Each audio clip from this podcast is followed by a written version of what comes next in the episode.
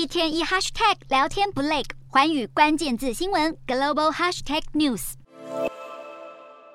中共二十大已经开幕，除了中共总书记习近平的政治报告受到瞩目之外，按往例完成十九大中央委员会及中纪委的工作报告，中共党章修改草案审议后，就会进入人事酝酿阶段。待新一届中央委员会、中纪委组成人员名单确立后，二十大闭幕的隔天，中共二十大的一中全会紧接登场，届时将会出炉政治局委员、常委、军事委员会等中央领导机关组成人员。二十大。的中共领导班子就此成型。今天的国际新闻评论要来谈谈中共二十大的政治局常委名单有谁？外界预测名单五花八门，除了有依据过往案例的保守版本，也有端看习近平权力巩固与否进行推估的版本。截至目前为止，各家预测的名单中，大致可以归纳成哪几种版本？主要的判断基准是什么？哪一个版本的准确性最高呢？中共二十大隆重登场，引起外界关注的主要原因是，这次换届理应是中共权力将会进行大改组。但是，习近平破除连任一次的不成文惯例，迈入第三任期的他，不但没了新接班人的新人新气象，被视为中共中央领导班子的政治局常委名单，也让许多观察家摸不着头绪。各种版本的预测名单不尽相同，不过唯一能确定的是，各种预测名单中一定会有习近平，而且顺序都是位居首位，显示习近平连任的必然性，以及名单组成将左右习近平的核心地位。针对中共二十大谁会入场的各种预测中，大致可以归纳成三种版本，分别是权力分配版本、全面掌权版本及权力巩固版本。而这主要的判断基准是新晋常委人选的不同而定。依据七上八下的中共人事原则来看，十九大的七名常委中，栗战书及韩正两人是确定不会留下。那么在习近平不被动摇的前提之下，十九大的其他四名会留任多少，将会牵动新晋常委的名单。其中一直深受讨论的人就是李克强，他会不会保留常委并转任至人大委员长？此外，汪洋也是受到热议的人选之一，主要原因在于必须确立谁来担纲第二把交椅。以汪洋的中央从政资历来看，再加上他与习近平友好，在热门的讨论版本中，他都出现在权力分配及权力巩固的版本之中。一旦他留任，二十大常委，那么就有可能会接下李克强所退下的总理之职。另外，赵乐际也是权力分配及全面掌权的版本之中被列入可能留任的人选。倘若他顺利留长，极有可能会接下政协主席，不会对习近平产生威胁。那么接下来可能列入中共二十大常委名单中，大多是首次入场的人选。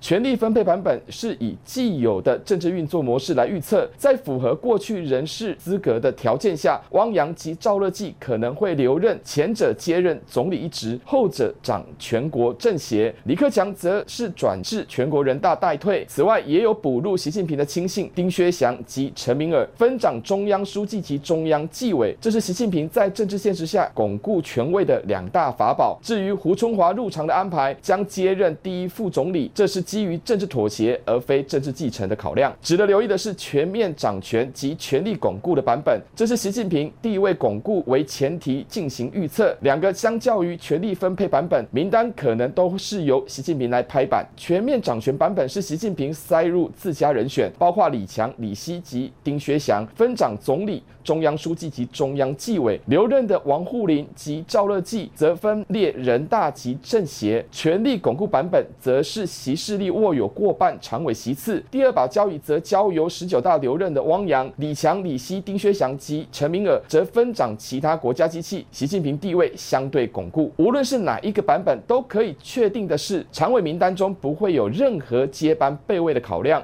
权力分配及权力巩固版本都是将汪洋视为第二把交椅，丁薛祥及陈明尔两人则是习近平对内控制的主要代理人。至于李克强是否留任或裸退，则是关系到习近平可以摆入多少自己人。此外，胡春华会否再度失之交臂，也是议论焦点。就算他。如愿入场，极有可能顶多晋升上一位的副总理位置，不会有任何接班继承的意味。而这也是习近平最在意的事，不会让自己陷入博脚的状况。持平而论，中共二十大虽然已经开幕，但常委可能的名单人选依旧是诡谲难测，恐怕要等到一中全会才能完全揭晓。外界提出各种常委组成版本，依据不同的判断基准，唯一相同的考量都是端看习近平权力巩固情况，尤其是习近平确定进入第三任期后，不会有接班人的权力设计，任何可能入场的人选都会围绕在以习近平为核心的政治立场上伺机而动，不会有人强出头。要等到中共政治继承问题一一浮现后，恐怕这才是内部政治斗争最为激烈的时刻。